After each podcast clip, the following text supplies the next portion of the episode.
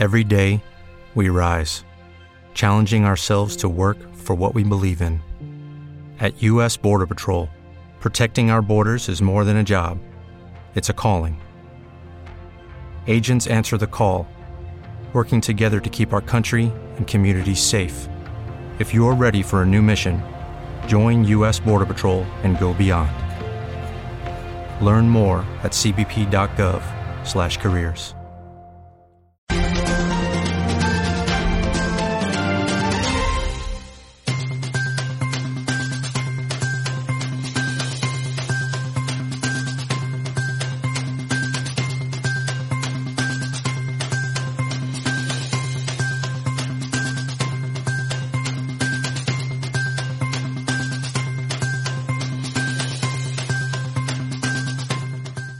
Saludos y buenas tardes, Puerto Rico. Soy Carmen Enit Acevedo y estamos en Que Palo es Noticia a las 5 de la tarde del jueves 6 de octubre del 2021. A, supuestamente a 80 días, según Encontri, de que llegue la Navidad.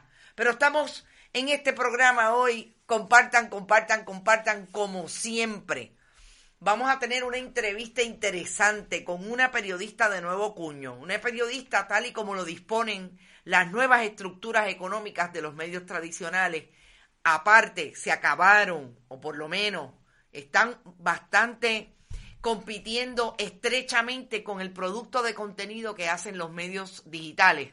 Y esta joven periodista, que yo llamo de nuevo cuño porque es lo que me interesa resaltar y, puntualizar, que son los relevos generacionales que se están dando en el periodismo que me parecen súper interesante. Vamos a entrevistar a Edmí Ayala Rosado, una joven eh, producto de la Universidad de Puerto Rico que está haciendo un trabajo alrededor de las diferentes fuentes de información eh, que encuentra para hacer su trabajo.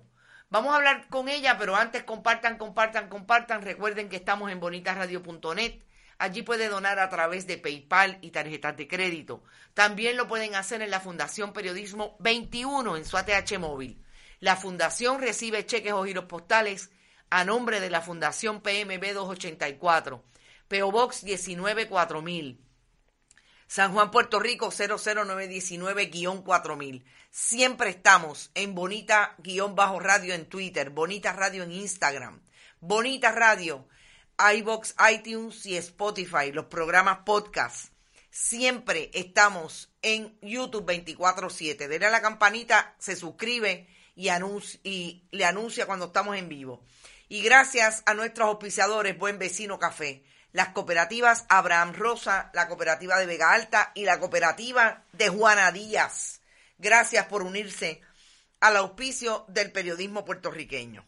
Y qué bueno que hablo de las cooperativas porque es interesante que hoy vamos a hablar con esta joven periodista que está haciendo un trabajo, sobre todo en una de las, de las redes por lo menos un impacto, que ahí fue que la conocí, un impacto más amplio del que, por ejemplo, hace Bonita Radio en la red de Twitter. Y esas son las diferencias generacionales que yo creo que son importantes recalcar de cómo se em, organiza el periodismo del siglo XXI desde esta juventud que quiere hacer un trabajo periodístico, que como todas y todos nosotros empezamos de una manera, nosotros en los medios tradicionales, porque era lo que había, pero la manera en que el periodismo de la nueva generación se acomoda, se organiza, es totalmente distinta porque los acomodos eh, irrazonables, muchas veces irrazonables, de las nuevas economías colocan al periodismo produciéndose en múltiples plataformas. Vamos a darle la bienvenida a Edmi Ayala Rosado. Saludos, Edmi, bienvenida a Bonita Radio. Gracias, gracias por la invitación, soy fan eh, y gracias por esa introducción. Me, emociona mucho el poder hablar de, de, la parte que nadie ve, de la parte que, nadie ve. La, mucha gente pues ve el producto, pero no necesariamente saben de qué va o el backstage. Así que estoy muy honrada de poder tener este esta conversación con, con usted y, en este espacio tan importante que me parece que, que al igual que, que, yo de cierta manera representa eh, una nueva, eh, un nuevo ofrecimiento, una nueva perspectiva del ofrecimiento a la audiencia, poniéndole primero, teniendo esa relación eh, de tú a tú que creo que es muy importante y que yo me he dado cuenta que al final del día implica eh, ser periodista en Puerto Rico y ser lo que somos, servidores públicos, implica tener esa relación un poquito más, más personal con la audiencia, específicamente por nuestro estatus eh, colonial y el momento histórico en el que estamos viviendo. Así es. Yo creo que, que por ahí podríamos empezar a, a conversar sobre las diferencias, pero yo quisiera que tú nos hicieras una presentación. Yo sé que tú trabajas en un proyecto científico que a mí me emociona muchísimo porque es parte de lo que en medio de la pandemia y antes yo he planteado siempre dos asuntos puntuales con relación a nuestra eh, realidad educativa. Y es que Puerto Rico es un país anticiencia y es un país bien antiintelectual.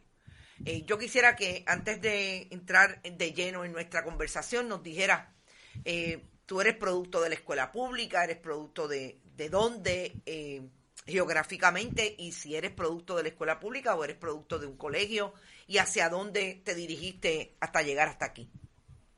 Pues yo soy nacida y criada en San Juan, en San Juan, Guaynabo, mi papá de Guaynabo, mi mamá de San Juan, una familia de clase trabajadora, eh, así que sé lo que es sudarse uno eh, el 8 a 5, el 9 a 5. Eh, algo que ha tenido mucho que ver con mi formación es el hecho de que mi papá es carpintero. Entonces, pues... ¿Te está gustando este episodio? Hazte fan desde el botón apoyar del podcast de Nivos. Elige tu aportación y podrás escuchar este y el resto de sus episodios extra. Además, ayudarás a su productor a seguir creando contenido con la misma pasión y dedicación.